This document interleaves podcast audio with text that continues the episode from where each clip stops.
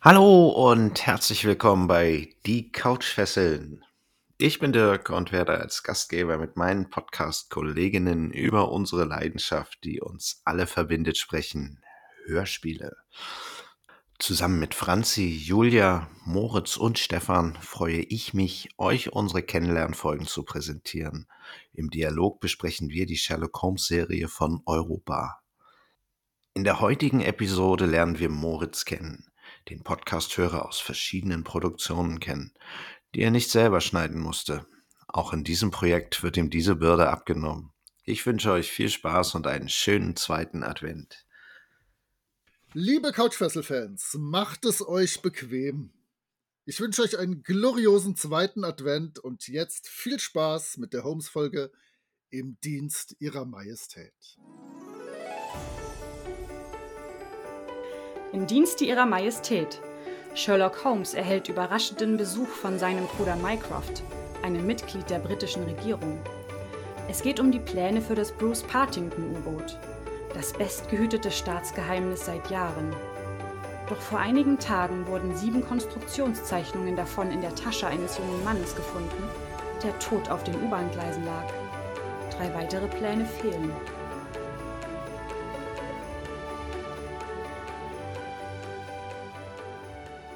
Kommen wir dann in so einen fließenden Übergang. Ich habe nämlich festgestellt, dass das Intro immer sehr schwierig ist, da so einen tollen Anfang zu finden. Äh, für die neue Serie werde ich mir das aufschreiben, habe ich als Tipp bekommen, damit man durch diesen Anfang flüssiger reinkommt. Ich habe übrigens, ah doch, ich habe einen ganz kleinen Ausschlag. Ich checke gerade. Aber vom Ton her, glaube ich, ist das nachher immer okay.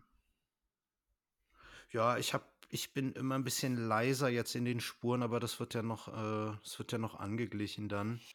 Okay. Ja, Schneiden macht übrigens mega Echt? Spaß, da Oh freue ich mich drauf. Und ich ich mache ja, Das war ja, Ironie. ich mache nur bei Sachen mit, wo ich nicht schneiden muss. Das habe ich ja so gehört und da dachte ich so, okay, gut, da ich sowas nicht gerne teile und ich hatte es ja mit der Franzi, die ja blind ist, ich meine, da war mir ja klar, muss ich ja sowieso einen großen Teil dieser ganzen drumrum Sachen Ja. übernehmen. Es wird für sie nicht äh, möglich sein. Von daher, ja, ob ich jetzt eine Folge mehr oder weniger schneide, das ist, äh, und mit der Übung Ja, wird ich man ja glaube auch auch. schneller. Das muss Und man das ja, das kommt auch ist, immer drauf also, an, wie genau du das siehst, weil bei den Gruftschrecken der Benjamin, der macht wirklich jedes Ähm und jedes sonst was raus. Äh, viele sagen, es gehört, es gehört ich zu einem auch. Gespräch dazu. Es ist äh, mir egal, es ist natürlicher. Ähm, da wirst du einfach wahrscheinlich deine Spur und deine Linie schnell gefunden haben. Ja, es gibt ja manche, in manchen, dann sagen die ähm, und dann kommt gleich das nächste Wort. Ja. Das kriegst du nicht natürlich rausgeschnitten, aber so Pausen, die schneide ich dann schon raus. So eine Sekunde, ähm, das muss man, das hört sich dann auch intelligenter an, wenn man das so ein bisschen flüssig zusammengeschnitten Ja, hat. ja, das, äh, deswegen. Die Gruftschrecken-Leute denken immer, ich könnte reden wie ein Buch. Und äh, beim Mühlenhof, der Chris macht das nicht ganz so krass. Der macht auch Pausen und sowas raus, aber da hört man sich nicht wie so eine perfekte Sprachmaschine an, wenigstens. Nein, das äh, kriege ich auch noch nicht so hin. Und ich glaube, nein, aber das hat den Gesprächen ganz Ja. gut getan. Da auch mal, wenn man sich so ineinander spricht, dann gibt ja irgendwann einer automatisch auf, den schneidet man dann raus. Das passt also alles schon. Ja, nee, dann würde ich sagen, ich bin am fangen wir Start. einfach an, ne? Und sagen, willkommen, liebe Hörerinnen, bei einer neuen Vorstellungsfolge von Die Couchfesseln. Ich bin der Dirk und heute habe ich als Gast dabei den Moritz. Moritz, hallo. Hallo. Ich kenne dich ja und die Spezies dürften dich auch kennen und deine Fans aus deinen Podcasts kennen dich, aber stell dich doch mal unseren Hörern vor. Ja, schwierig. Ähm, ich bin auf jeden Fall ein Teil des Gruftschrecken-Podcasts, wo wir uns mit äh, Oldschool-Rollenspiel-Dingen beschäftigen. Also die Nische der Nische der Nische der Nische. Den Podcast mache ich mit Benjamin zusammen. Und äh, auch wenn es euch nicht interessiert, ihr solltet euch definitiv das Intro anhören, denn das ist eins der besten Intros aller Podcasts überhaupt. Und das sage ich völlig unvoreingenommen. Kann ich so bestätigen. Ich finde das Intro großartig. Leider ist es mir ein bisschen zu nerdig. Ja, es ist Bin ja schon an Rollenspielen interessiert, aber da bin ich nicht so tief drin. Ja, wir sind wirklich Ni Nische von Nische von Nische von Nische. Ähm, alle 10 Folgen machen wir mal ein altes Abenteuer aus den 70er, 80er Jahren, was wir besprechen. Das könnte dann auch minimal mehr Leute interessieren. Aber äh, wir haben 'ne 'n guten HörerInnenstamm und haben viel Spaß und sind super produziert und wie gesagt, das Intro ist großartig.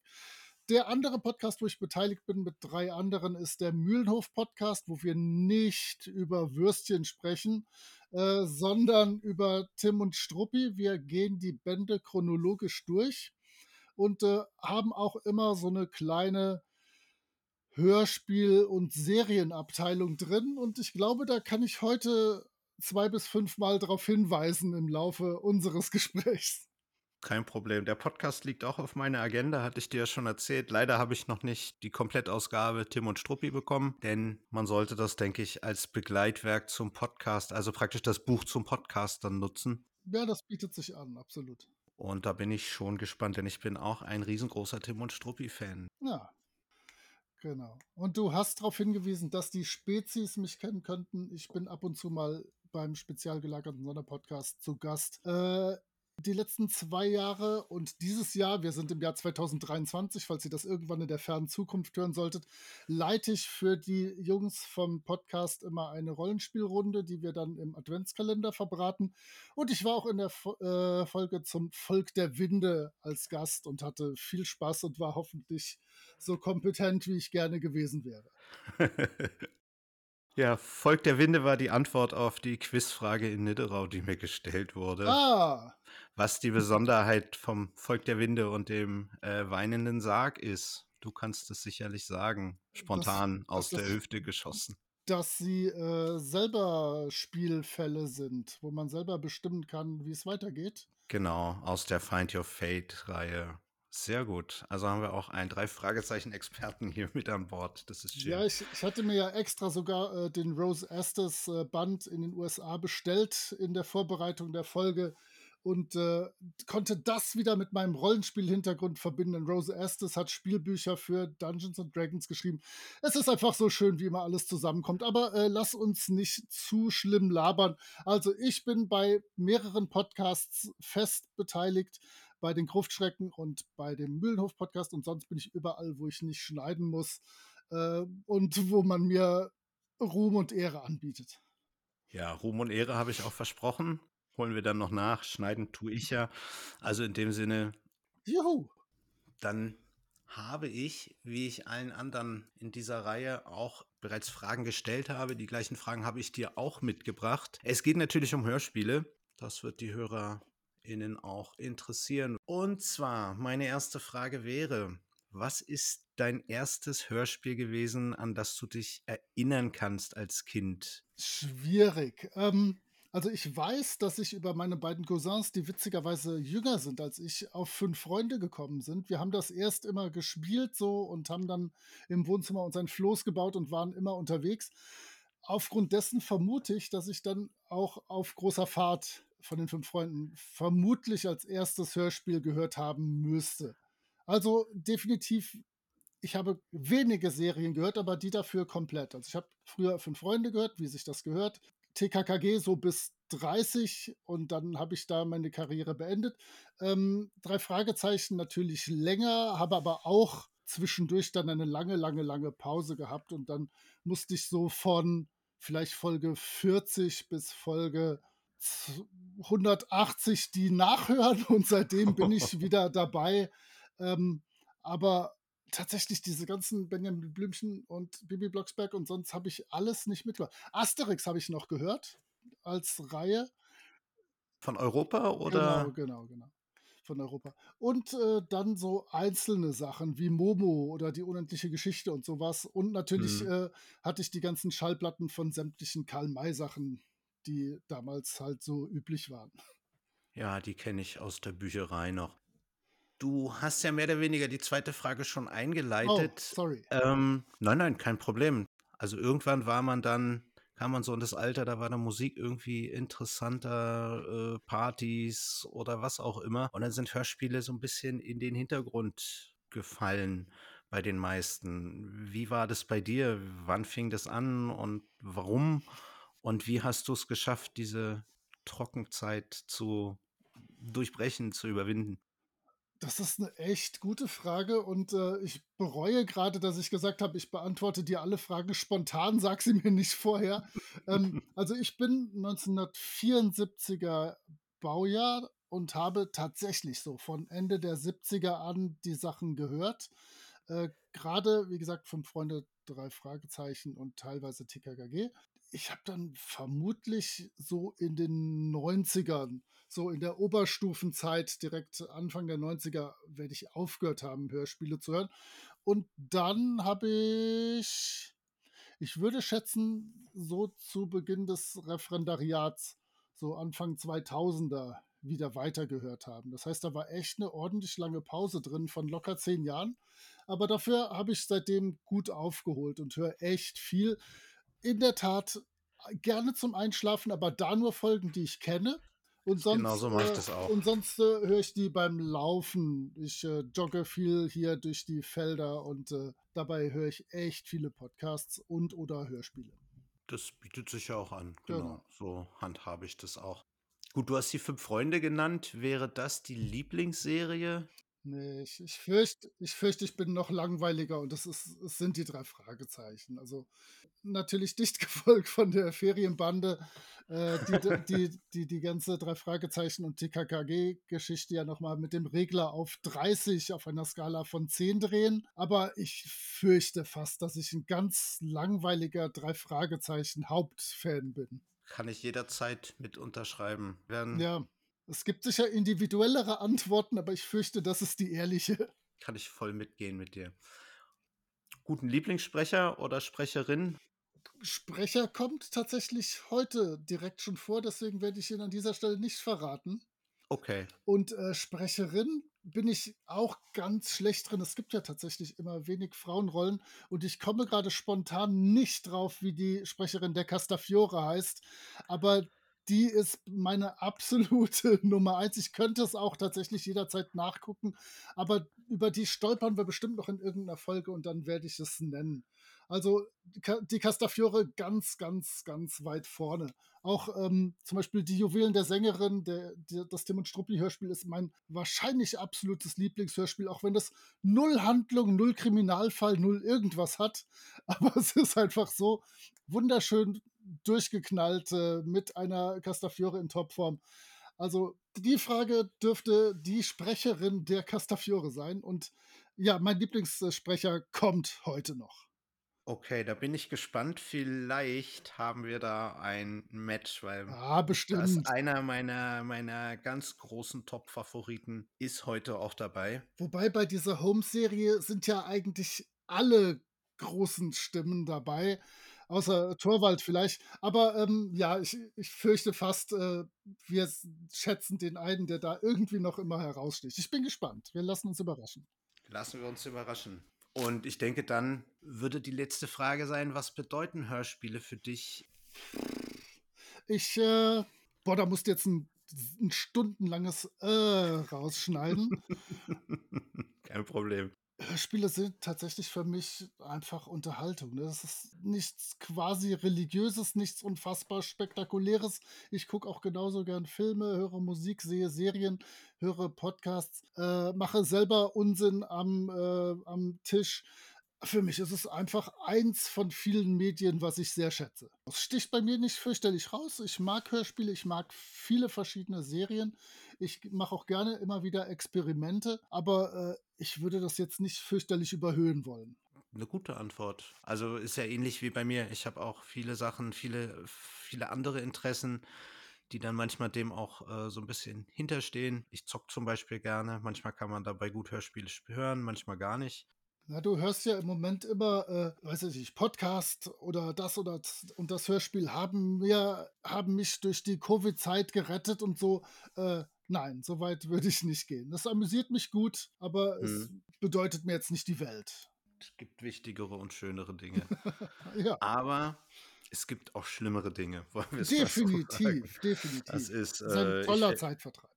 Ich finde es schön, dass es die Fantasie mit anregt und einem die Fantasie offen hält. Und du als Rollenspieler und auch Rollenspielleiter bist ja auch sehr viel mit erzählerischen Dingen Ja. unterwegs. Gut, dann haben wir dich jetzt ein wenig durchleuchtet. Ich denke, die Hörer werden auch die Chance kriegen, dich hier ein bisschen genauer kennenzulernen. ja, die Armen. Ach Quatsch. Und wenn es dir nicht reicht, hast du auch noch genügend andere Podcasts, in denen du ähm, auftauchst. Zum Beispiel der Mühlenhof-Podcast oder der Gruftschrecken-Podcast. Ja, man- auch mal Werbung machen. Genau, man sollte darauf hinweisen. Ich werde das auch in den Shownotes noch mit verlinken. Gut, dann springen wir doch in die kurze Geschichte, die uns hier vorliegt. Sie ist bei Europa erschienen aus der Sherlock Holmes-Reihe auf der Kassette oder CD im Dienste ihrer Majestät. Die Geschichte heißt auch so. Die zweite Seite ist mit dem Familienritual bespielt. Gut, gut gefüllt. Familienritual habe ich ja ein gespaltenes Verhältnis zu, aber dazu dann in der Besprechung. Wie gesagt, im Dienste ihrer Majestät. Die Original, der Originaltitel ist The Bruce Partington Plans und ist im Jahre 1908 im Dezember im Strand Magazine und in einem anderen Magazin, dem Collier's Weekly, erschienen. Und 1917 kam diese Geschichte als Teil eines Kurzgeschichtenbandes, als eine von acht Geschichten, unter dem Namen Seine Abschiedsvorstellung heraus. Hier in Deutschland haben wir noch Alternativtitel, die es gibt. Und einmal hätten wir da die gestohlenen Unterseebootszeichnungen London im Nebel. Ja, und die Bruce Partington-Pläne, was ja der Originaltitel ist. Und diese Geschichte hat dann den Alternativtitel im Dienste ihrer Majestät. Also das Hörspiel ist 25 Minuten und drei Sekunden lang. Buch wurde von Ginster Hacke geschrieben. Regie hat natürlich Heike Dine Körting, die Hörspielkönigin, geführt. Und unter Musik haben wir Bert Brack und Betty George, was ja bekanntlich Pseudonyme sind. David Allen hat die Titelmelodie verfasst. Und 1983 ist dieses Hörspiel mit den anderen vier Teilen das erste Mal erschienen. Soweit zu den grundsätzlichen Sachen. Wollen wir kurz dann durch die Sprecher gehen? Ich bin ja schon wirklich aufgeregt, wen du da jetzt. Doch, da hast du einen kleinen Cliffhanger kreiert für mich. Ähm, ja, ich muss aber an dieser Stelle vorher genau in diesem Bereich erklären, ich bin wirklich unfassbar schlecht, was SprecherInnen angeht. Ich glaube, ich habe das schon mehrfach erzählt. Ähm, ich kann manchmal einen kompletten Spielfilm sehen und denke, die Stimme kennst du, du kennst diese Stimme, du kennst diese Stimme. Und dann sagt meine Frau irgendwann gelangweilt, ach, das ist doch dieser von den drei Fragezeichen. Dann sage ich, oh, es war äh, Oliver Rohrbeck, du hast recht. Äh, also selbst Stimmen, die ich eine Bazilliarde Stunden lang in meinem Leben gehört habe, scheitere ich oft zu erkennen. Und diese eine Stimme, über die wir heute irgendwann noch reden werden, die erkenne ich tatsächlich immer. Also äh, das geht gut. Ich vermute, du hast mit den anderen ja sowieso schon mal die vier wichtigsten Personen vorgestellt, oder? Dass der Erzähler, Genau. Schrägstrich Watson, äh, Joachim Wichmanns ist, dass äh, Holmes, Peter Bassetti ist Lestrade, Hans Petsch, Mycroft Holmes, Horst Frank. Der Butler, Harald, äh, Harald Perges, äh, läuft und da ist jetzt immer noch meiner nicht dabei. Denn, sag du es kurz. Naja, ich habe es mir schon fast gedacht. Und zwar wird deiner, deine Lieblingsstimme wird Gottfried Kramer sein. Natürlich. Äh, er spricht hier den Colonel Valentine äh, Walker, den Bruder des äh, ersten vielleicht Verdächtigen, der aber leider relativ schnell tot ist und somit rausfällt. Und Der ja, ja nicht mal eine Sprechrolle bekommen hat. richtig, richtig, den, den gibt's nicht. Ja, ganz kurz zu Gottfried Kramer. Ich habe da so ein paar Randfakten rausgesucht. Ich meine, der Mann ist am 3.8.1925 in Rowe, Kreis Stolp geboren. Er ist dann am 30.06.94 in Hamburg verstorben. Zwischen 67 und 92 hat er als Hörspielsprecher gewirkt und hatte beachtliche 208 Rollen gespielt. Ich würde mal sagen, die eine Rolle, da brauchen wir gar nicht diskutieren. Eine Paraderolle von ihm bei Tim und Struppi hat er den. Er ist natürlich äh, der ewig fluchende Captain Haddock, eines meiner großen Vorbilder. da ist er einfach äh, unsterblich, auch wenn er gestorben ist, äh, natürlich. Für mich wird er immer Captain Haddock sein. Und du kannst gerne weitermachen, aber definitiv ist er einfach noch bei den drei Fragezeichen Java Jim und äh, hat einmal diese Verwandlung in dieser Folge vom Professor äh, oder andersrum, von Java Jim zum Professor. Genau, ganz, ganz, ganz spektakulär, großartig und äh, einfach ein Träumchen. Ich möchte da nicht das viel mehr zu sagen. Überhaupt nicht in Frage. ja, er war aber auch Rama Sidri, Sidri Randur Jawohl. im im roten Rubin. Im Ru ich sag immer Rubin, aber er heißt ja nicht nur Rubin, aber jeder weiß, Flu wenn ich Rubin es, heißt sage. es Fluch des Rubin? Ich bin gerade auch nicht sicher, ja. Ne? Der Fluch des Rubins, ja. In Folge 18 der Geisterinsel ist er der Tom Faraday, der Wachmann, auch eine schöne Rolle. Und für mich in einer meiner Favorite-Serien spielt er den Dr. Zarkov bei Flash Gordon. Und da ist er halt auch der Nette. Das steht ihm ja auch ganz gut. Wobei er ist einfach klasse, wenn er schroff und gemein zu anderen Menschen ist. Das steht ihm am besten. Du weißt dann sicherlich auch, wen er alles synchronisiert hat. Da habe ich ja auch Namen stehen, die einfach großartige Schauspieler sind. Und zwar hat er Burt Lancaster, Marlon Brando und Humphrey Bogart synchronisiert. Geht schlechter. Genau, man kann, man kann schäbigere Schauspieler synchronisieren. Aber er war auch obdachlos. Er war in der Sesamstraße Oscar aus der Tonne. Ja. Eine großartige Rolle, der ja in Deutschland nicht ganz so äh, häufig vorkam, wie er in Amerika vorkam. Und um das Nerdherz noch zu befriedigen, er war natürlich Kid in Knight Rider. Eine unvergessene Rolle, die er den Hoff mitgetragen hat. Das war ja hier an in Deutschland. Die, an die Wand gespielt, muss ich sagen. Was jetzt nicht so schwer ist. Naja, und für auch unsere Generation, er hat in Personalunion bei unser Sandmännchen den Erzähler Piggledy und Frederik gegeben. Das heißt, wir haben den vorm Einschlafen ganz oft uns ja. seine komischen Geschichten angehört. So viel erstmal zu Gottfried Kramer. Jawohl. Wir haben noch, um die erstmal nur zu erwähnen, als Sidney Johnson haben wir Willem Fricke. Wer mehr über den wissen möchte, kann in einer unserer anderen Vorstellungsfolgen reinhören. Und natürlich, wie du schon erwähnt hast, Joachim Wiechmann als Dr. Watson und der Erzähler und Sherlock Holmes als Peter Passetti. Ich habe mit den anderen auch schon darüber gesprochen. Vielleicht können wir das gleich, wo wir den Namen nennen, nochmal angehen. Wie schneidet Peter Passettis Stimme im Vergleich zu deiner Vorstellung von Sherlock Holmes ab? Boah, da habe ich mir null Gedanken drüber gemacht. Also ich mochte ihn tatsächlich als Sprecher von Alfred Hitchcock, als es noch Alfred Hitchcock bei den drei Fragezeichen gab. Und witzigerweise hatte ich da so ein paar Flashbacks in dieser Folge. Immer wenn hm. Holmes so ein bisschen nachdenklich wurde, hörte sich das an wie diese Zwischen-Hitchcock-Stellen, wo dann, ah, hm, vielleicht hatten die Jungs das nicht bedacht und hm, hm, hm. ähm, da hatte ich ganz üble Flashbacks, aber ich finde, das passt. Ich kam damit super klar. Ich habe einfach nur mich in diese ganzen großartigen Stimmen fallen lassen und habe die Folge ohne Witz bestimmt zehnmal in der letzten Zeit gehört, um einfach so ein Gefühl und ein Gespür dafür zu kriegen. Ich habe mich nicht irgendwie dran gestört, dass der, dass der kein Detektiv ist, sondern ein Regisseur. Also alles gut. okay, also hattest du die Immersion von von Hitchcock. Weil ich habe das Problem, jetzt so in den Verfilmungen haben wir Benedict Cumberbatch oder auch den Robert Downey Jr. und für diese Vorstellung oder auch die Vorstellung von Holmes aus den Schwarz-Weiß-Filmen damals, da war Holmes ein bisschen jünger. Von daher hat mich das immer so ein bisschen rausgebracht. Aber ich kann mich bei Passetti wirklich gut in der Stimme verlieren und dann diese, diesen Gedanken auch vergessen. Über die anderen habe ich tatsächlich noch gar nicht in den anderen Folgen reden können. Wir können die schnell mal durchgehen.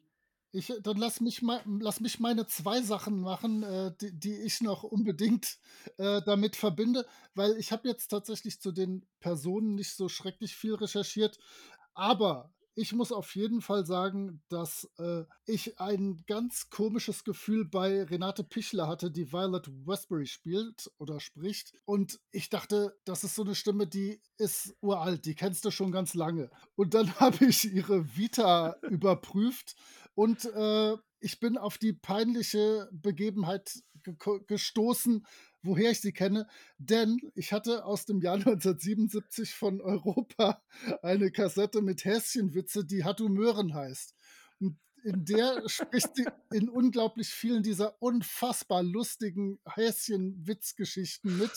Also, ähm, ich, und das ist auch das Einzige, was ich an Verbindung zu ihr großartig gefunden habe aus meiner Kindheit und Jugend. Also Hattu Mörchen oder Hattu Möhren hieß es, glaube ich.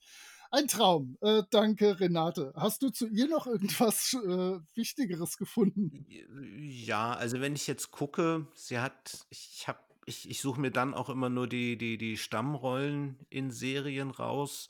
Da hätte ich jetzt aus der Zeitmaschine von Maritim die Maureen Vance, das ist, glaube ich, die Assistentin. Gut, bei Flitze Feuerzahn hatte sie eine feste Rolle als Hase Hurtig, was Da ja zu bin deinen. Häschenwitzen ja, passt. ja, wahrscheinlich hat die so ein Hasending am Laufen. Bei She-Ra hat sie diese Angela gespielt. Bei Honey und Nanny Fräulein Jenkins, Frau Theobald. Bei Thomas und seine Freunde Annie, auch eine Lokomotive. Ne, da bin Also, ich bei allem raus. gut, bei den drei Fragezeichen, Folge 85, es ist Feuerturm, Lady McWiden.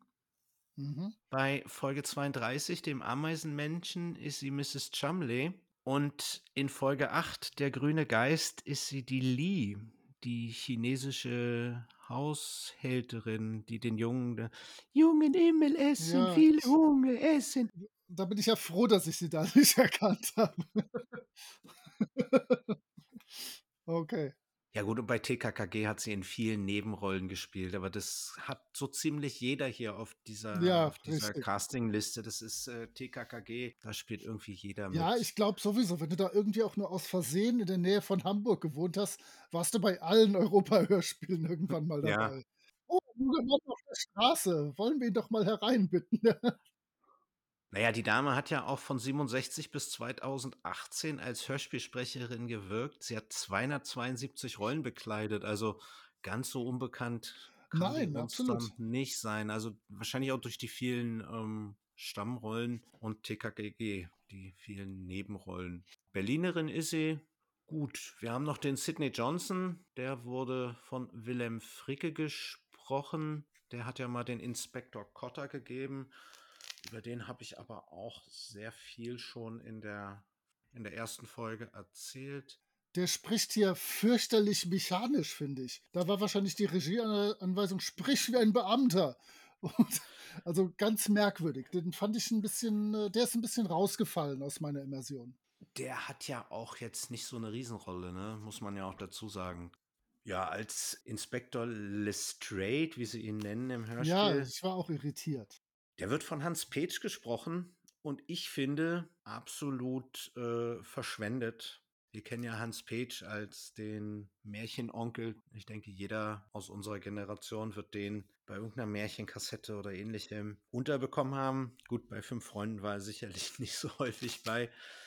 Ja, der hat sogar auch als Realschauspieler bei Edgar Wallace-Filmen mitgespielt. Die Toten Augen von London, Gasthaus an der Themse und das Rätsel der roten Orchidee. Und er ist der Erzähler in meinem absoluten Lieblingshörspiel, an das ich mich seit ich Kind bin erinnere und habe das immer geliebt. Ja, jetzt sag auch was. Wir sind ja unter uns. Larifari Ah, Mogelzahn und die Löwenreise. Eine ja. Janosch-Geschichte. Aber sehr gut. Also Janosch und Co. bin ich auch absolut dabei. Ganz tolle Geschichte. Wir haben noch den Joachim Wolf als den Bahnbeamten. Der hat auch viele Rollen gespielt, 129 insgesamt. Den müsstest du aber auch Natürlich, kennen. natürlich. Ja, Den, den habe ich auch sofort erkannt. Das ist natürlich Professor Bienlein aus den Tim und Struppi-Hörspielen. Äh, deswegen, ich war hier mit dieser Wahl der Folge äußerst zufrieden. Also, die wurde mir ja so halb, also ich habe sie halb ausgesucht, halb wurde es mir zugeteilt, so als Vorstellungsfolge. Und das äh, hat super gepasst. Also vielen Dank dafür an uns beide. Nein, das hat Eine mich auch, gute also ich Wahl. musste da auch immer an dich denken. In einem meiner großen Jugendhörspiele, und zwar in 80 Tagen um die Welt, auch aus der Europareihe, gibt es jetzt als Europa-Originale, spielt er den Passepartout. Da habe ich diesen, diesen, diesen Sprecher an, gelernt zu lieben. Der hat so eine schöne, schnippische Art und wie gesagt, als Passepartout und als Professor Bienlein. Er hat tatsächlich auch bei Die Toten Augen von London Okay. mitgespielt, also mit Hans Petsch zusammen. Okay. Ja, 67 bis 85 als Hörspielsprecher in 129 Rollen. Viele TKKG-Nebenrollen. Ich werde nicht müde, das immer wieder zu erwähnen. Gut, und bei den drei Fragezeichen in Folge 5 wieder der Rubin. Äh, Quatsch, die Erbschaft, die gefährliche Erbschaft ist die Folge 5. Da müssen wir Olaf fragen. Bei, den, bei, Ja. Fol bei Folgennummern immer Olaf fragen. Bei Folgennummern. Ich habe nämlich, weil ich ja so gut bin, habe ich mir nur die Folgennummer und die Rolle daneben aufgeschrieben. Also er ist in Folge 5 der Anwalt Dwiggins, aber das ist definitiv das mit dem Rubin, Echt? der im Schrank eingesperrt ist. Und wir haben Folge 6, meine, eine meiner drei Fragezeichen Lieblingsfolgen, dem sprechenden Totenkopf. Da spielt er den Gulliver. Und in Folge 9, die rätselhaften Bilder, ist er der Armand Maréchal. Da spricht er so einen komischen französischen Akzent. Mussten die, glaube ich, damals auch immer machen. genau. Hast du die, äh, die Comics zu den alten drei Fragezeichen, also die neuen Comics zu den alten drei Fragezeichen-Folgen schon gesehen? Die sind nämlich ausgezeichnet, aber es gibt Leute, die sich weigern, sich da ein Bild von den Personen zu machen. Ich finde die großartig. Also es gibt zu den ersten dreien, jetzt gerade 2023 ist das äh, mit den Bildern die Folge erschienen. Super gut. Danke Ines Kort, gute Arbeit. Ich habe die flüsternde Mumie hier stehen. Ich bin aber noch nicht dazu gekommen. Gut, als Butler Harald Pages, eine ganz kurze Rolle, ähnlich kurz wie die Rollen in den Fünf Freunden. Da kommt der Onkel Quentin ja auch immer nur. Ja, der mosert kurz was rum. Und dass, dass keiner irgendwo in sein äh, Büro darf und fertig. Beim kleinen Vampir war der Vater von Anton, bei Bob der Baumeister Bauer Gurke. Und klar, TKKG, Nebenrollen. Hat er vielleicht viele TKKG-Nebenrollen gehabt? Das kann sein. Er hat 138 Rollen bekleidet. Von daher wird da die Chance groß sein. In Folge 15, dem rasenden Löwen, ist er der Bösewicht Hank Murphy, der eigentlich doch gar nicht so böse ist. Und in Folge 16, das ist der Zauberspiegel, ist er der Brotverkäufer, der am Ende den drei Fragezeichen mit einem fahrbaren Untersatz unter die Arme greift. Er hat auch bei einigen Masters of the Universe Hörspielen kleinere Rollen gespielt. Und jetzt halte ich fest, er war der Splinter bei Teenage Mutant Hero Turtles. Allerdings nicht nur im Hörspiel, sondern auch als Synchronsprecher für die Cartoons. Harald Pages, ja, wirklich sehr kurze Rolle. Hätte man eigentlich von der Sache her weglassen können. Und dann haben wir noch Horst Frank, Mycroft Holmes, der Bruder vom Sherlock Holmes. Und der ist. Jetzt aber ohne Outtakes. Nein, der war äh, natürlich der Flash Gordon-Erzähler und der alte, echte, alte, originale Kommissar Reynolds, wie sich das gehört. Hm. Was habe ich hier noch? Ja, Flash Gordon-Erzähler, Dämonenkiller und mein Freund Winnetou. Er hat in der Gruselserie den, den Tom Forley gespielt und dessen Frau wurde ja von Brigitte Kollecker gespielt, die auch im realen Leben mit Horst Frank verheiratet war. Und in 20.000 Meilen unter dem Meer spielt er den Kapitän Nemo. Kennst du die Kung-Fu-Serie von Europa? Nein. Also äh, Dann ich, ich, ich, weiß, ich weiß, dass sie existiert, aber habe sie nie gehört. Da spielt er den Hauptdarsteller, den Lon Zi.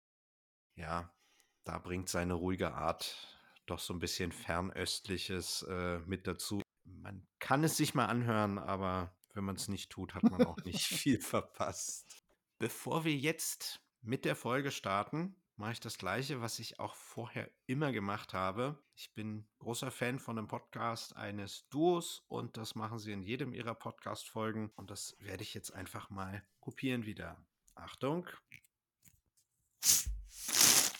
Oh, jetzt hat es gespritzt. Ah, das schneiden wir raus. Und aber der wichtigste Teil.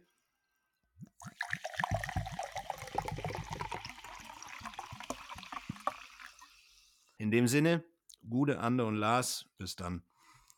Sagen wir auch noch was zum Cover oder gehen wir direkt in den Fall? Ne, viel gibt es nicht zu sagen, aber. Ja, das Cover ist jetzt eher unspektakulär, ne? Also da wollte ich jetzt. Ich wollte wenigstens sagen, dass Watson aussieht wie Achim Menzel. Aber. Interessanterweise aber auch das ähm, einzige Cover, wo die beiden gemeinsam drauf sind aus dieser Viererreihe. Und hier sieht man, glaube ich, was ich meine, denn der Holmes sieht deutlich jünger aus, als Passettis Stimme es hergibt. Und dass Watson ein wenig älter zu sein scheint als Holmes. Ja. Ich finde, Holmes sieht auch so wirklich sehr, sehr, sehr klassisch aus. So ein bisschen Basil Rathbone-Profil, dann klassischer Hut, klassische Pfeife, wie sich das gehört. Und halt wirklich komplette Konzentration auf die beiden Personen. Bisschen dieses Bahnsignal im Hintergrund, aber sonst alles so verschwommen. Mhm. Aber die beiden Personen fand ich schon ziemlich interessant. Also diesen freundlichen Achim Menzel und den absolut klassischen Holmes die machen schon was her. Es ist optisch genauso, wie man den aus den Filmen kennt. Ja. Wann bist du denn als, also wir sind ja nun nur zwei Jahre auseinander, wie bist du denn an Sherlock Holmes gekommen als Kind, Jugendlicher oder gibt es da eine lustige Anekdote? Lustig nicht, aber ähm, mein Vater ist Anglist und ich bin wenig überraschend dann mit den äh, Kurzgeschichten, also den Büchern zu Sherlock Holmes aufgewachsen und kannte die zuerst. Und ich glaube, dann als nächstes kamen auch wirklich schon die Schwarz-Weiß-Filme. Und so die ganzen, äh, ich mag die Cumberbatch-Sachen, ich mag die beiden Downey-Sachen, aber für mich sind das tatsächlich keine Sherlock Holmes, sondern coole Action-Krimi-Serien. Ja. Ich bin da auch jetzt wenig dogmatisch, also es macht mir keine Probleme, aber ich finde die nicht schrecklich Sherlock Holmesig. Für mich ist das wirklich so ein Typ, der irgendwo in England rumsucht und äh, wirklich alles mit Deduktionen klärt. Da ist es auch so eine Sache, wo wir heute ein bisschen drauf zu sprechen kommen können, weil das nicht so mein perfekter Holmes vom Fall her ist. Aber schauen wir mal. Springen wir doch einfach in die Folge. Erste Szene. Wir haben Dr. Watson und Sherlock Holmes, die sich ja langweilen. Äh, wir haben beide, glaube ich, auch dazu die schriftliche Fassung des Ganzen gelesen. Ja. Das heißt, der Aber im Buchfaktor. Und der ist im, im Aber im Buch noch schlimmer, denn äh, da macht Holmes sich wirklich Gedanken aus lauter Langeweile, wie er vorgehen würde, wenn er äh, sich selber jetzt umbringen wollen würde als Bösewicht und so. Und dem ist halt echt langweilig. Und dann kommt glücklicherweise ein äh, Telegramm von seinem Bruder, Mycroft und ja, zusammen mit Watson und der Zeitung stellen wir dann fest, was, mit was für einem Fall wir es hier zu tun haben könnten oder was passieren könnte, worauf es hinausläuft. Es ist ein junger Mann umgebracht worden und das interessiert Mycroft Holmes. Das heißt, da muss es irgendwas mit auf sich haben. Und ähm, was ich eben schon angedeutet habe, hier in diesem Fall kommt ziemlich wenig Deduktionsarbeit vor für, meine, für meinen Geschmack. Und hier ist ja. ein so ein Fall, aber das ist auch popelig. Da sagt, überlegt dann Holmes, ja, was könnte das denn mit diesem Tod auf sich haben? Und dann, ja, m, hm, Marine, äh, hm, äh, Papiere, oh, Mycroft läuft, äh, muss irgendwas damit zu tun haben. Aber, puh, bisschen schwach, bisschen langweilig. Also dieser Sprung, oh, das ist, da sind technische Zeichnungen, oh, das hat was mit dem Marineamt zu tun. Ah, deswegen interessiert das Mycroft. Puh, da wäre wahrscheinlich selbst Watson drauf gekommen, wenn man ihm noch ein Viertelstündchen gegeben hätte. Aber wir haben es auf jeden Fall mit einem sehr klassischen Mord zu tun, der ein bisschen überraschend ist, denn da wird ein Toter in der Nähe eines Bahn-U-Bahn-Gleises gefunden, der keine Fahrkarte hat, was auch doch ein ganz kleines bisschen von Interesse ist. Es werden auch bei ihm Pläne gefunden, der Vorname, der Vorname ist schlimm zu verstehen, gell? aber auf jeden Fall heißt er Westbury, glaube ich. West Cadigan West und Cadigan West? Richtig. Und der wird dann im Laufe des Hörspiels Cadogan, also ganz merkwürdige Aussprachen kommen da. Ich habe das dann am Ende musste ich es mir aus, dem, aus genau, der Geschichte aus raussuchen, Text, wie, er ja. dann, äh, wie er dann wirklich richtig geschrieben wird. Auch so Sachen wie Woolrich, es ist einfacher, das im Buch sich rauszusuchen als aus dem Hörspiel, ja. weil die es auch immer sehr merkwürdig, wie gesagt, aussprechen. Ja, der Cadigan West ist 27 Jahre alt gewesen und war Angestellter in diesem Marineamt Woolwich. Um 19.30 Uhr war er mit seiner Verlobten unterwegs, wollte eigentlich ins Theater gehen. Es war neblig und er ließ sie stehen und war verschwunden und nicht mehr wiedergefunden. Ja, und am nächsten Morgen um 6 Uhr hat man ihn dann tot neben den Gleisen an der Station Oldgate gefunden. Portemonnaie und zwei Theaterkarten hat man bei ihm gefunden, sowie technische Zeichnungen. Keine Fahrkarte. Dann treffen Mycroft Holmes und Lestrade, wie man ihn richtig nennt, bei Holmes ein und geben da noch ein bisschen mehr Informationen. Sie bestätigen, dass diese, die technischen Zeichnungen vom Bruce Partington U-Boot gestohlen wurden. West hatte sieben dieser zehn Pläne bei sich. Der Rest ist verschwunden. Und dann gibt Mycroft dem seinem Bruder noch ein bisschen Einblick über die anderen Mitarbeiter und die Struktur im Marineamt. Ähm, ich muss auf jeden Fall noch vorher darauf hinweisen, dass äh, 19.30 Uhr und 21 Uhr genannt werden. Das ist natürlich äh, nicht sehr britisch. Also es gibt kein 19.30 Uhr. Pfui. Und es ist nicht dein Fehler, sondern der des äh, Hörspiels. Und im Text kam es tatsächlich nicht vor. Das heißt, das haben sie dann extra für das Hörspiel eingedeutscht, damit wir wissen, ah, es ist abends. Ja. Also skandalös. Ich würde tatsächlich da schneller durch den Fall rauschen als du. Äh, deswegen mach du lieber äh, und ich springe ein, wenn mich irgendwas aufgeregt oder, äh, oder verwundert okay. hat. Denn ich finde den Fall na, belanglos ist gemein, aber ähm, eigentlich könnte man ihn in vier bis fünf Sätzen zusammenfassen. Aber mach's ein bisschen spannender. Du hast es drauf.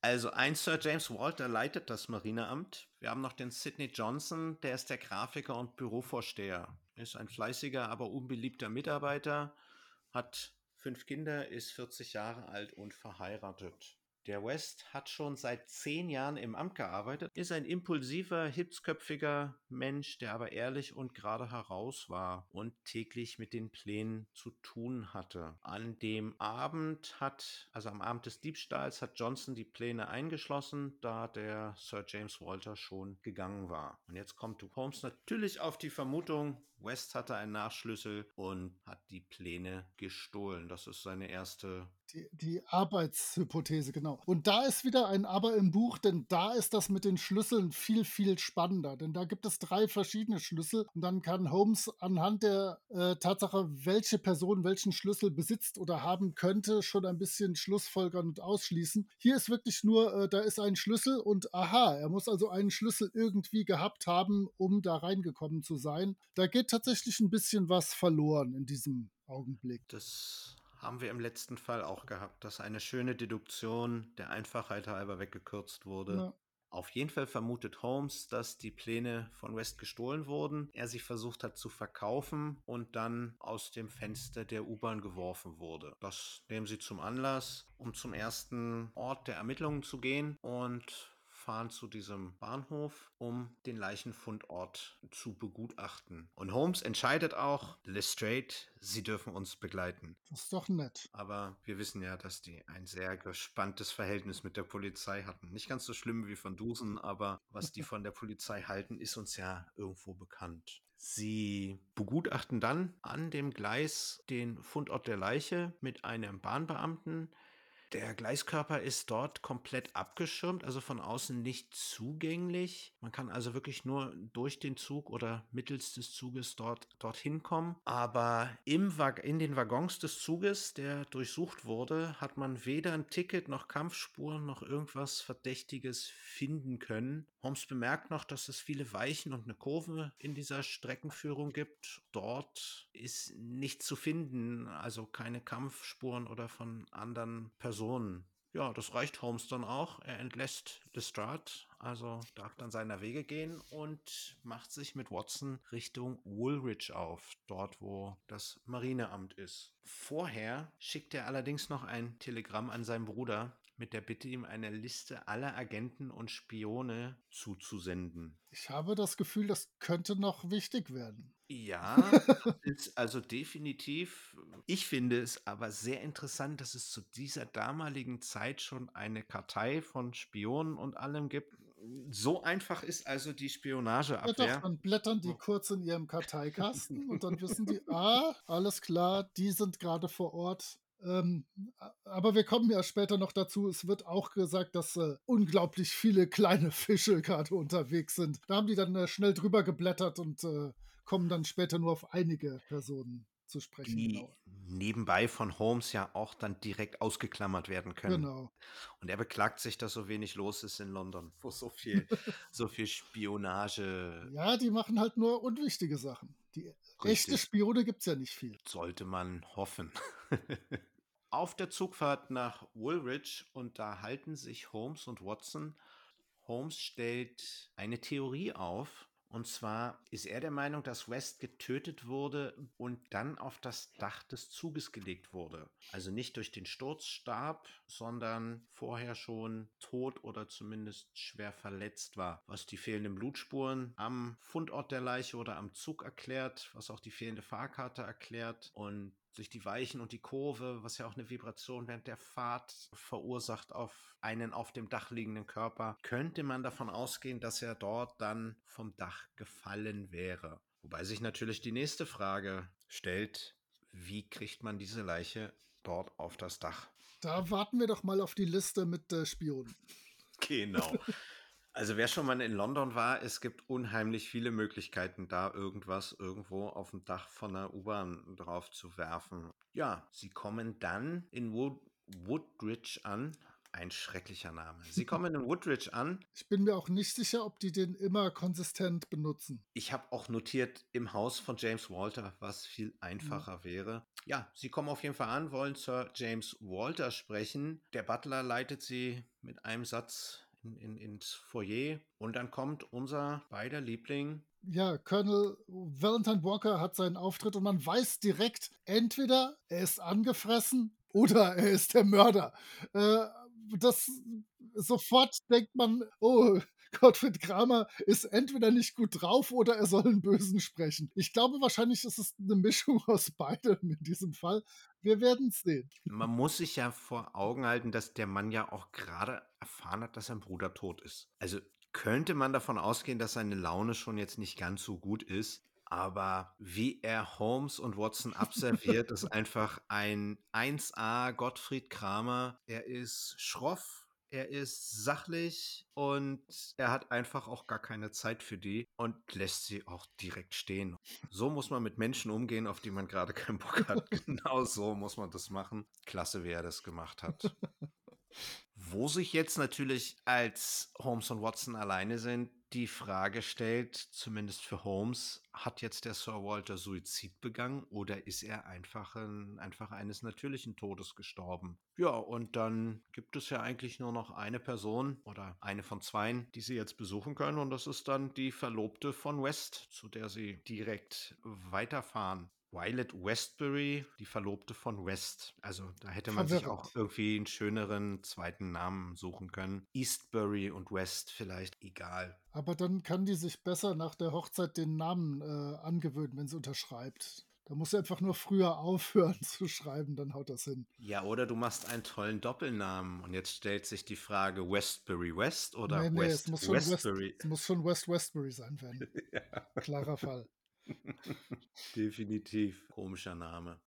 Naja, und diese Violet, also die bezweifelt, dass West die Pläne gestohlen hat. Das ist ein sehr ehrlicher Typ gewesen. Er hat sogar Geld gespart und wäre nicht auf das Geld aus einem Diebstahl angewiesen. Sie wollten ja heiraten.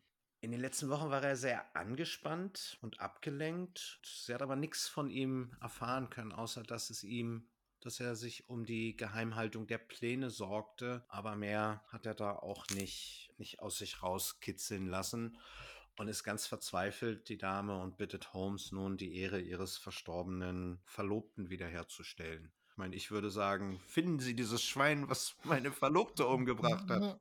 Ja, sie ist irgendwie so eine Leumundszeugin, gell? Ich denke, dass sie jetzt A, Holmes zumindest überzeugt, dass er da nichts mit zu tun hat und uns schon mal eine Idee gibt, das könnte doch irgendwie damit zu tun haben, dass irgendjemand anders an diese Pläne ran wollte. Aber sonst ist diese Szene ein bisschen für die Füße, also rauscht vorbei.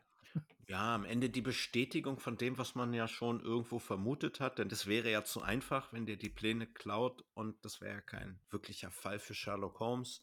Richtig. Ja, man hat ihr das aber abgenommen. Also Ja, wie sie da absolut. so geheult hat und alles, sie war da ganz zerstört und völlig, äh, von daher ist man da auch so ein bisschen auf der Seite und sagt, gut, dann ist der das wohl nicht gewesen Ja. und nimmt sich dann der nächsten Spur an, die im Büro des Marineamtes verfolgt wird. Da treffen Holmes und Watson nämlich auf Sidney Johnson. Ja, der erzählt, der bestätigt eigentlich nur das, was die beiden schon wissen. Mr. Johnson sagt halt, Sir Walter wäre am Tattag schon früh aus dem Büro gegangen. Johnson hat dann selber die Pläne eingeschlossen im Tresor. Er erklärt, dass die gestohlenen Pläne ohne die Pläne, die bei West gefunden wurden, nichts wert sind, auch wenn die gestohlenen die wichtigsten Informationen enthalten. Also hat sich da einer richtig viel Mühe gemacht, aber doch nicht alles geklaut. Ja, Holmes inspiziert nochmal schnell das Büro, findet aber nichts Wichtiges außer einigen abgebrochenen Lorbeerzweigen, auf die im Hörspiel dann auch gar nicht mehr weiter eingegangen wird. Aber wenn ich das richtig verstanden habe, zeigen die auch nur, dass irgendwie einer mal von draußen reingeguckt haben muss oder reingeklettert sein muss, oder? Irgend sowas soll man sich doch da vermuten.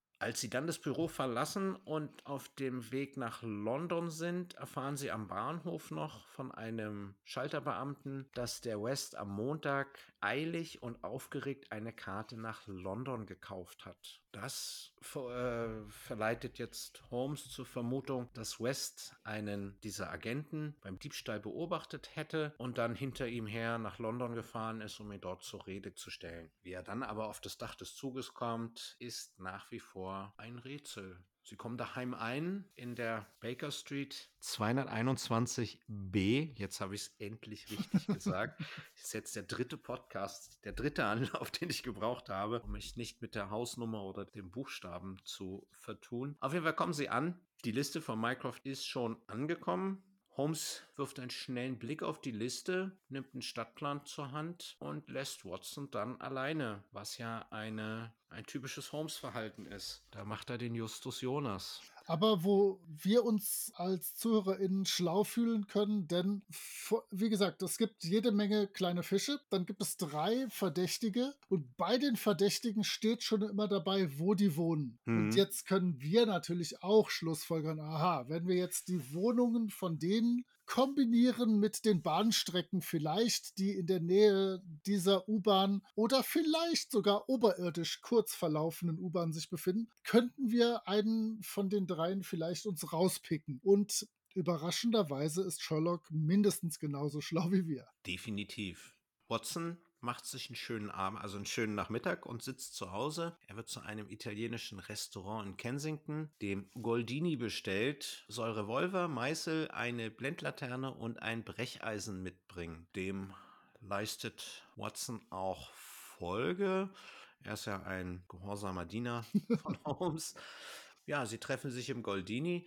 Was ich da ganz schön fand, Holmes wartet nicht draußen auf Watson und dann geht's gleich los, sondern sie sind im Restaurant. Und da ist mir sogar aufgefallen, im Gegensatz zu den meisten Hörspielen von Holmes hier von Europa haben wir Hintergrundgeräusche, die Ja. auch ein wenig äh, äh, Rückschluss auf die Örtlichkeit geben. Also wir haben wirklich Menschen im Hintergrund und es hört sich an wie ein Restaurant, so ein bisschen. Wobei ich bei Szenen, wo wir im Raum sind, in diesem Hörspiel haben wir sogar mal das Läuten von der Uhr. Mhm. Das ist in den anderen auch nicht da. Allerdings nur, wenn sie im Raum sind. Wenn sie draußen sind, ist immer eine ordentliche Europakulisse, aber in den Räumen hat man immer das Gefühl, die sind in so einem ja, kleinen, gefliesten Raum mit nichts weiter drin. Das äh, fand ich hier dann aber gut. Ich, dass ich möchte gerade noch was zu Watsons Ausrüstung sagen, denn du hast dich mit deinen vier Gegenständen, die er mitbringen muss, nach dem Buch gerichtet. Das sind nämlich Brecheisen, Meißel, Blendlaternen und Revolver. Und im Hörspiel sind es Brecheisen, Stemmeisen. Also im Buch sind, ist es Meißel und im Hörspiel ist es Stemmeisen. Und ich habe ganz lange überlegt, was denn der Unterschied zwischen Brecheisen und Stemmeisen ist und warum er beides mitbringen soll. Aber Meißel ist ja wirklich so ein kleines Ding, wo man mit einem Hammer oder irgendwas draufhaut oder was mit aufhebeln kann. Genau, ich Deswegen hab, passt das ganz gut. Deswegen habe ich Meißel gewählt. Also weil Brecheisen wäre so der typische Kuhfuß, mit dem ich die Tür so, aufhebeln genau, kann. Das große Dinge. Genau. Und der Meißel ist, also entweder ein etwas festerer Stechbeitel. Mhm. So ist ja das ist jetzt sehr lokal, diese, diese Ausdrucksweise. Also dieses, dieses ein feineres, wo man, wo man mal ein bisschen im Stein mit rum reingeht. Wobei da fehlt einem dann wahrscheinlich schon eher auch noch ein Hammer zu. Aber, aber ich, ich habe tatsächlich überlegt, was jetzt bei Brecheisen und Stemmeisen das große Ding ist, warum er beides mitbringen soll. Für mich wären die relativ identisch gewesen. Deswegen fand ich die Buchversion mit Meißel für mich persönlich verständlicher. Ich in vielen verschiedenen Bundesländern als Handwerker gearbeitet und viele, Han äh, viele Werkzeuge heißen anderswo dann komplett anders. Deswegen habe ich mich auf den Meißel. Ich glaube, dass Stemmeisen und Meißel hat da schon so einen ähnlichen ähm, okay. Bedeutung, weil so ein Meißel ist jetzt auch nichts, wo ich großartig drauf achte. So ein Stechbeitel benutze ich nur mit dem richtigen Klöppel, aber so ein Meißel, da ist mir das völlig Wurst, womit ich da drauf rumhaue. Der ist halt auch zum Hebeln was mich in äh, überhaupt eine Blendlaterne, das hat mich verwirrt. Was jetzt da der Unterschied ist zu einer normalen Laterne, die wahrscheinlich mit Petroleum Eine Blendlaterne hat halt einfach nur eine Blende, die du halt vorschieben kannst, dass kein Licht mehr rausfällt. Achso, dass das ich jetzt alles. nicht äh, in alle Richtungen, sondern die an einigen Seiten genau, abgeschirmt die, die, ist, dass ich auch ein bisschen. Die, die, ist in alle Richtungen bis auf eine abgeschirmt und selbst die kannst du zeitweise einfach zumachen, okay. damit halt du nicht mehr Licht von dir wirfst. Und äh, okay. das fand ich schon ganz vernünftig, wenn man so ein bisschen eine, Taschen, eine Taschenlampe wäre ja auch unrealistisch zu der Zeit. Genau, aber es ist im Prinzip eine Taschenlampe. Das mhm. macht Licht in eine Richtung und du kannst es ausmachen. So. Und Revolver ist schon klar, den brauchen wir natürlich. Davon gehe ich aus, dass man da nicht, bis, nicht, nicht extra sagt, dass man den mitbringt. Ich weiß gar nicht, war Holmes nicht auch der, der eigentlich keine Schusswaffen. Ja, deswegen muss Watson die ja. Genau, Watson war ja immer der. Holmes hat sich da immer sehr. Ich glaube, der, der ficht nur, oder? Der ist mit diversen Degen und sowas unterwegs Richtig. zur Not. Und wenn man Robert Downey Jr. glauben kann, ist er auch ein talentierter Boxer. Absolut. Aber dem glaube ich nicht. Gut, Holmes äh, ruft bei Watson nochmal die Erinnerung wach, dass die U-Bahn im Westend ja oberirdisch fährt und es dadurch natürlich auch möglich wäre, einen haltenden Zug zu nutzen, um dort einen Körper zu platzieren. Und wie der Zufall so will, ist der Hugo Oberstein oder Overstein und der wohnt natürlich ganz durch Zufall an dieser Strecke. Ja, ganz in der Tradition der drei Fragezeichen brechen sie dann einfach erstmal bei ihm ein. Das ist ja wahrscheinlich immer das Einfachste, wobei man damals wahrscheinlich da ein bisschen nachgiebiger oder nachsichtiger wäre, wenn man da jetzt bei einem Verdächtigen einfach einbricht. Naja, sie finden auch direkt auf dem Fensterbrett in der Wohnung Blutspuren und Schleifspuren und ein Zug hält direkt unter dem Fenster. Knappe 1,20 Meter unter dem Fensterbrett kommt man auch dann an das Dach des Zuges womit im Endeffekt der Hinweis naheliegt, dass man von dort aus die Leiche auch platzieren konnte. Naja, sie untersuchen den Rest der Wohnung, finden aber nur noch eine kleine Schachtel mit Zeitungsausschnitten, die mit Anzeigen gefüllt sind, die auf eine konspirative Kommunikation hinweisen. Daraufhin verlassen sie dann die Wohnung. Holmes hat natürlich, glaube ich, schon alles durchschaut. Absolut. Holmes hat den Durchblick. Gibt beim Daily Telegraph eine, eine Anzeige auf für den nächsten Tag. Die lautet: Heute Nacht, gleiche Stunde, gleicher Ort. Zweimal klopfen, es geht um ihre Sicherheit. Und am nächsten Abend möchte er sich mit Watson, Mycroft und Lestrade auf die Lauer legen in der Wohnung. Er weiß wieder Bescheid. Ist schon wieder so ein kleiner Justus-Move, aber Und äh, das ist genau die Stelle, wo ich sagen konnte oder könnte, dass dieses hier für mich fast weniger ein Holmes-Fall ist, als mehr ein Mentalist-Fall. Denn äh, wer diese Serie kennt, auch der arbeitet im Prinzip immer nur mit Tricks, bestellt Leute zu eigenartigen Zeiten an eigenartige Orte und teilt auch seinen anderen Leuten, die mit ihm zusammen Kriminalfälle lösen, nicht mit, was jetzt dieser Plan überhaupt verfolgen soll. Und das macht Holmes ja hier zweimal. Hier zuerst, als er guckt, wer ihm da ins Netz geht. Und später lässt er ja nochmal so eine Nachricht losschicken. Aber da kommen wir gleich zu. Was ich jetzt witzig fand, ist, ähm, in dem Buch steht jetzt, natürlich kommt jetzt jemand, das ist ja klar, der ihnen in ihre Falle geht, äh, das, ist ja, das muss ja passieren. Und im Buch sagt er, Sie können mich dieses Mal ein Esel schimpfen, Watson, sagt er. Das ist nicht der Vogel, mit dem ich gerechnet habe. Und da frage ich mich, wenn man jetzt nur das Hörspiel kennt, dann weiß man, viele Vögel können da eigentlich jetzt nicht äh, ins Netz gehen. Es gibt ähm, nur einen, der in Frage käme. Richtig, richtig. Äh, denn die anderen konnte man alle irgendwie ausschließen. Aber auch hier wieder so ein bisschen was, wo er zugibt, oh, ich war nicht perfekt. Äh, was sonst auch in Holmes Geschichten nicht schrecklich oft vorkommt. Aber hier gibt er zu, oh, an der Stelle, ich wusste zwar, dass jemand kommt, aber bei dem war ich mir nicht ganz sicher, dass es der sein würde. Aber du darfst natürlich sagen, äh, wer uns ins Netz geht. Kapitän Haddock. Natürlich. 100.000 heulende und jaulende Höllenhunde. Der findet das auch ehrlich gesagt erstmal nicht so witzig, dass er jetzt hier reingelegt wurde. Aber dann lenkt er relativ schnell ein. Also er gesteht zwar, diese Pläne entwendet zu haben und verkauf, also verkauft zu haben, aber er leugnet, an dem Mord beteiligt gewesen zu sein. Ja, er bestätigt, dass West ihn beim Diebstahl im Nebel beobachtet hat. Wahrscheinlich der Moment, wo die Lorbeerblätter abgefallen sind und im Büro lagen. Dann wurde er von West bis zu der Wohnung von Oberstein Oberstein hört sich viel besser an für ein Spiel. Ich, ja, und vor allem, ich habe wirklich versucht, mir den Namen nur aufgrund des Hörspiels rauszuschreiben und ich habe alles zwischen Overstrain, Overstay, Overstray, Overstraying. Ja. Ich war mir nicht sicher, aber er heißt eigentlich Oberstein. Genau. Hugo Oberstein. Der kam aber, als West den Walter zur Rede gestellt hat und hat ihn mit einem Totschläger niedergeschlagen. Und zwar so heftig, dass West gestorben ist. Oberstein hatte dann die Idee, ihn durch das Fenster aufs Zugdach zu legen und kam natürlich klugerweise auch auf die Idee, nicht nur die wichtigen Pläne an sich zu nehmen und den Rest um einen roten Hering zu, zu kreieren für die Polizei, einige der Pläne bei der Leiche zu verstecken. Der Colonel gibt noch zu, dass Sir James Walter ihn erwischt hat, wie er sich an den Büroschlüsseln zu schaffen gemacht hat. Das hat ihm wohl das Herz gebrochen.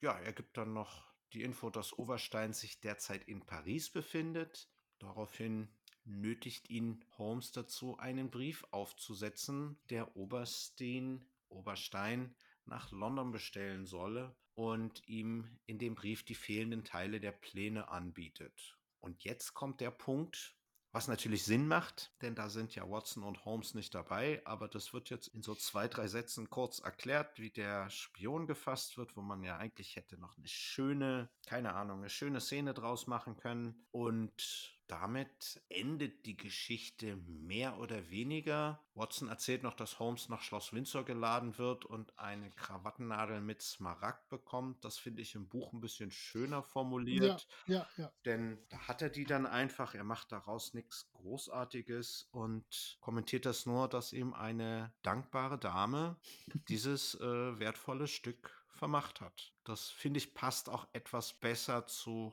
Holmes und der eigentlich bescheidenen Art. Er war ja jetzt kein Rampenlichtdetektiv, auch wenn er sich gerne in den Fällen, sag ich mal, etwas mysteriös gibt, aber er war keiner, der so in der Öffentlichkeit und dann in der Zeitung und alles, das wäre für ihn auch kontraproduktiv gewesen, sein Gesicht überall zu haben. Fanden ja die drei Fragezeichen irgendwann dann auch doof, als sie zu berühmt wurden in Rocky Beach. Das hat man ja dann auch versucht, etwas einzudämmen, dass man nicht andauernd in der Zeitung ist. Dann kennt einen ja jeder. In der Tat sagt er das zu Beginn auch schon mal, als äh, Mycroft sagt, äh, wenn du den Fall löst, ist bestimmt auch ein Orden für dich drin. Und dann sagt, boah, Orden, das ist nicht mein Ding. Es reicht mir, dass der Fall spannend ist. Hm. Und äh, hier am Schluss im Buch sagt er dann wirklich auch nur von einer Dame oder einer dankbaren Dame und im Hörspiel wird einfach plump gesagt, die Königin hatte ihm eine Diamantnadel gegeben. Super, danke.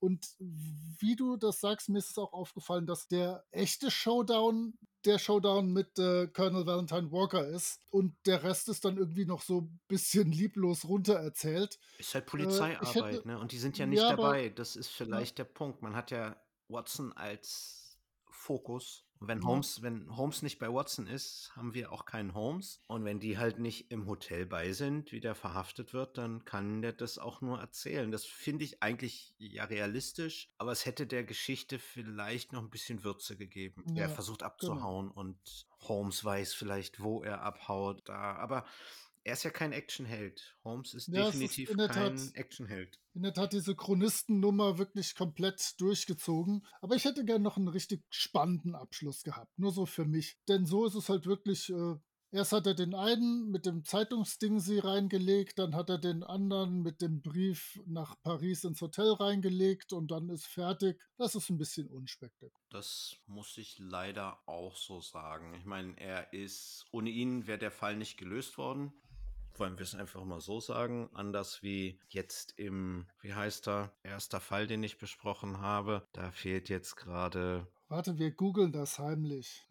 Wie, wie, wie komme ich denn jetzt darauf, dass ich das nicht hier, das ist der Daumen des Ingenieurs gewesen. ah, Da ist Holmes im Endeffekt leitet er diese Befragung und wir haben die Nacherzählung. Es ist eine ganz andere, eine ganz andere Erzählstruktur mit Rückblicken und alles. Und dann fahren sie, wie gesagt, dahin und Holmes weiß wahrscheinlich auch, worum es geht und was die Lösung ist, aber er hat nichts dazu beigetragen, diesen Fall so aufzulösen. Denn früher oder später wären die dahin gefahren mit der Polizei und äh, hätten halt das brennende Haus gesehen und dann wären sie darauf gekommen. Ja, in Spuren im Moor konnte man wirklich super folgen, den ganzen Deduktionen. Das hat auch alles äh, gepasst.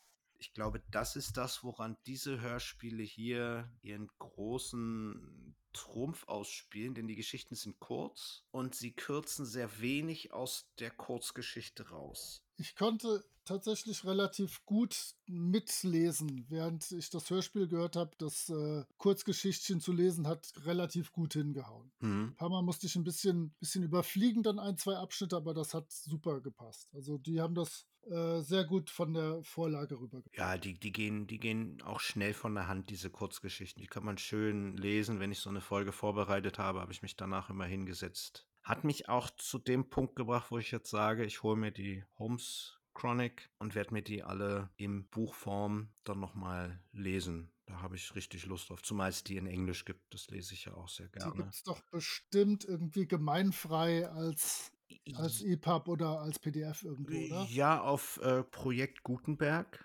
Gutenberg, wie der vom Buchdruck. Da gibt es unheimlich viele, viel Literatur. Ich möchte aber, ich habe es gesehen, in einem schönen Ledereinband auf Englisch, Ah, eine. Komplettedition und das ist dann, denke ich mal, kann man sich, und ist auch gar nicht so teuer. Also unter 50 Euro für was richtig Großes, Ledergebundenes, kann man nicht meckern. Diese Complete Edition, wie gesagt, also kurze Geschichte.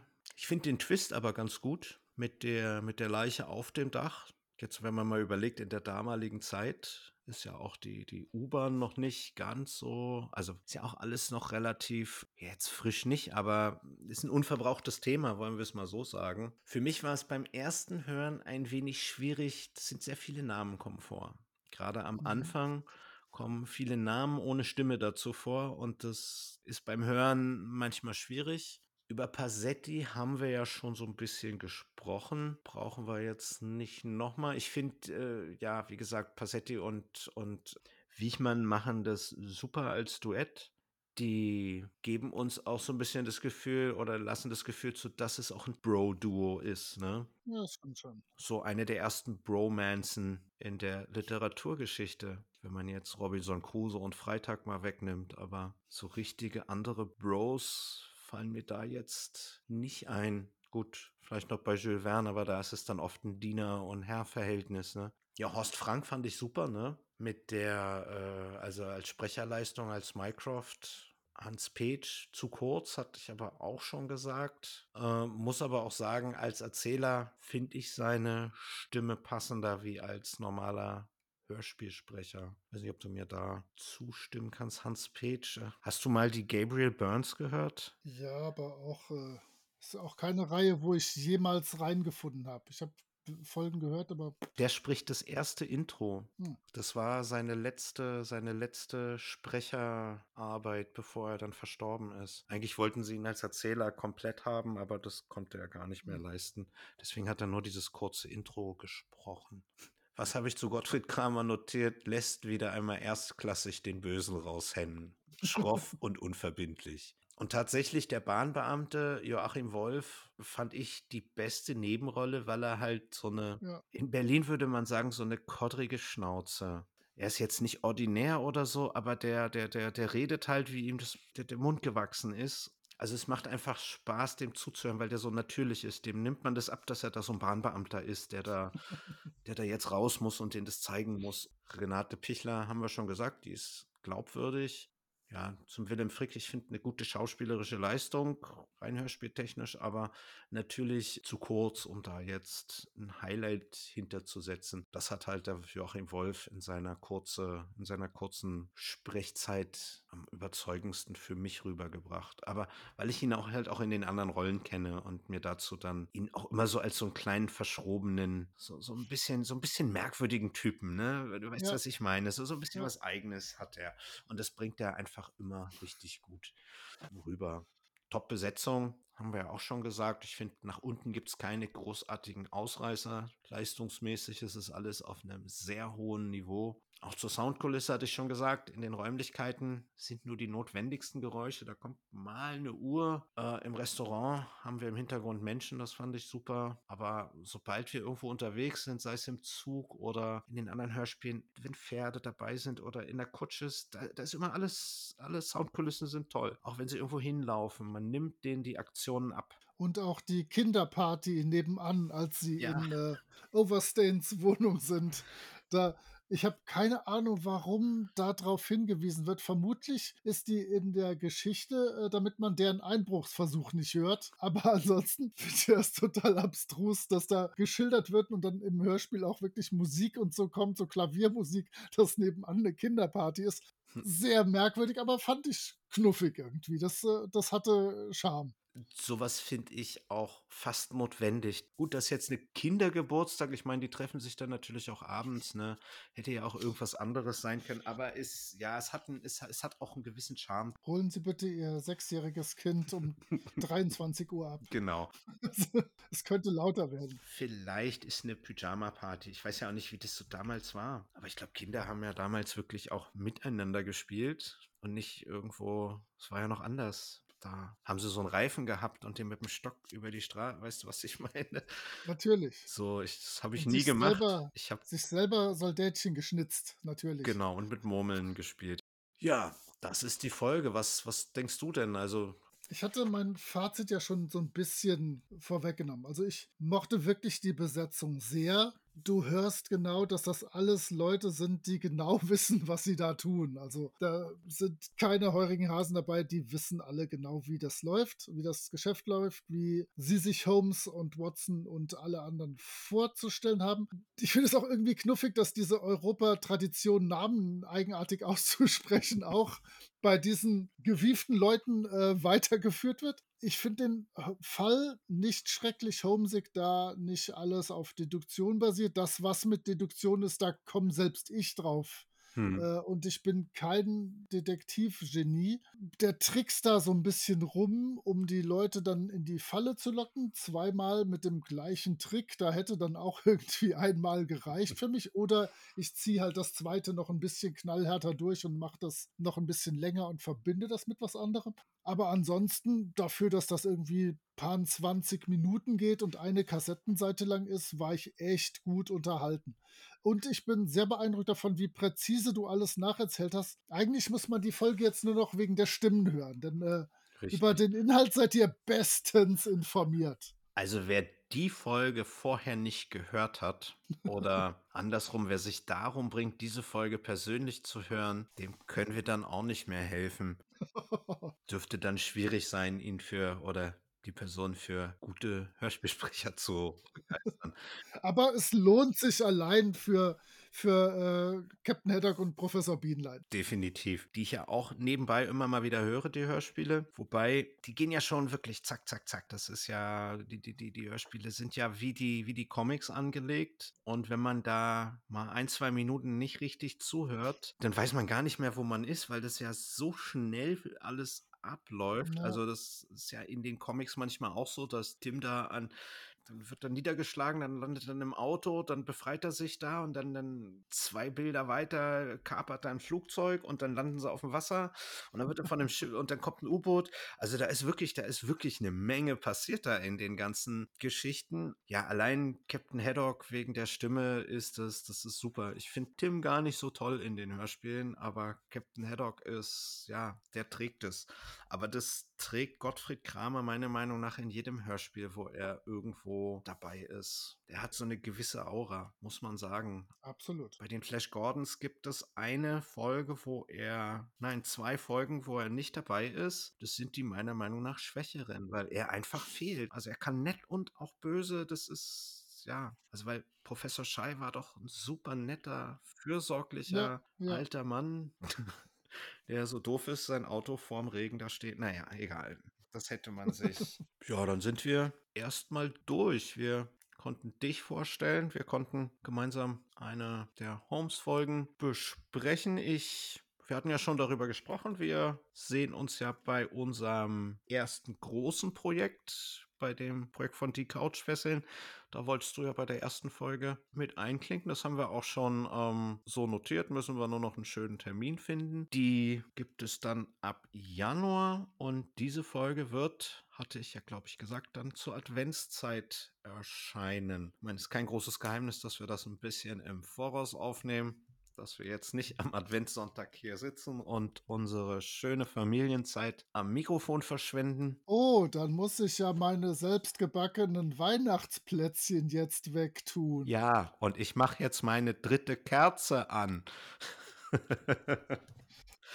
Ausgezeichnet. ja, das, äh, das haben die HörerInnen dann schon in dem kleinen Einsprecher, den ich vor die Folge packe, dann schon gehört, dass das äh, jetzt von uns nur ein Fake war. In diesem Sinne, wie gesagt, uns hört man auch wahrscheinlich in der ähm, Hund vom Baskerville-Folge, wo wir mit mehreren das erste Mal dann zusammen podcasten. Ich denke, wir werden drei Minimum sein, vielleicht noch ein vierter dabei und dann werde ich mich da auch euren fünf Fragen, falls ihr da eigene Oh habt ja. oder Wir lassen uns natürlich ganz gemeine einfallen. Genau, da könnt ihr euch noch mal kurz schließen, aber ich würde natürlich auch die Fragen, die ich euch gestellt habe, auch noch mal beantworten, weil vieles habe ich da jetzt auch erstmal immer nur so stehen lassen, damit wir auch ein bisschen Content für die andere Folge haben.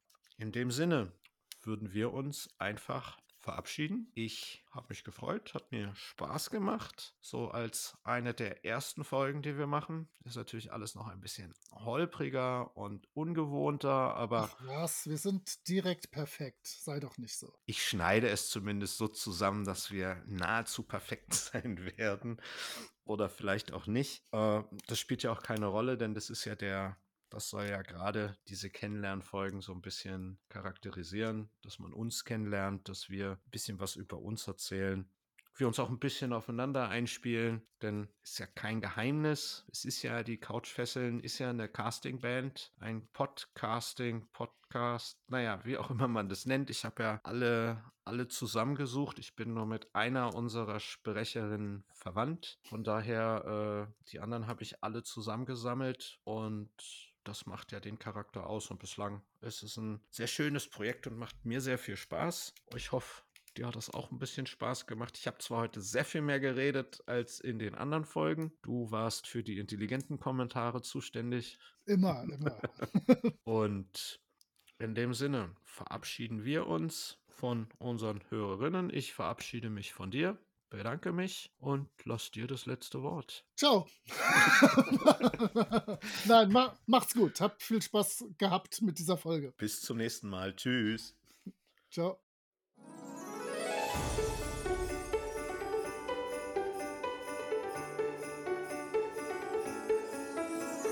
Die Couchfesseln ist ein Hobbyprojekt und steht in keinem Zusammenhang mit Europa. Ihr findet uns auf Facebook unter die Couchfesseln. Ebenfalls unter die Couchfesseln sind wir auf Discord vertreten. Wir bedanken uns bei Craft für das tolle Folgencover und bei Anne für das Einsprechen des Klappentextes. Die Couchfesseln sind Franzi, Julia, Moritz, Stefan und Dirk. Wir wünschen euch eine besinnliche Adventszeit und freuen uns auf die nächste Folge.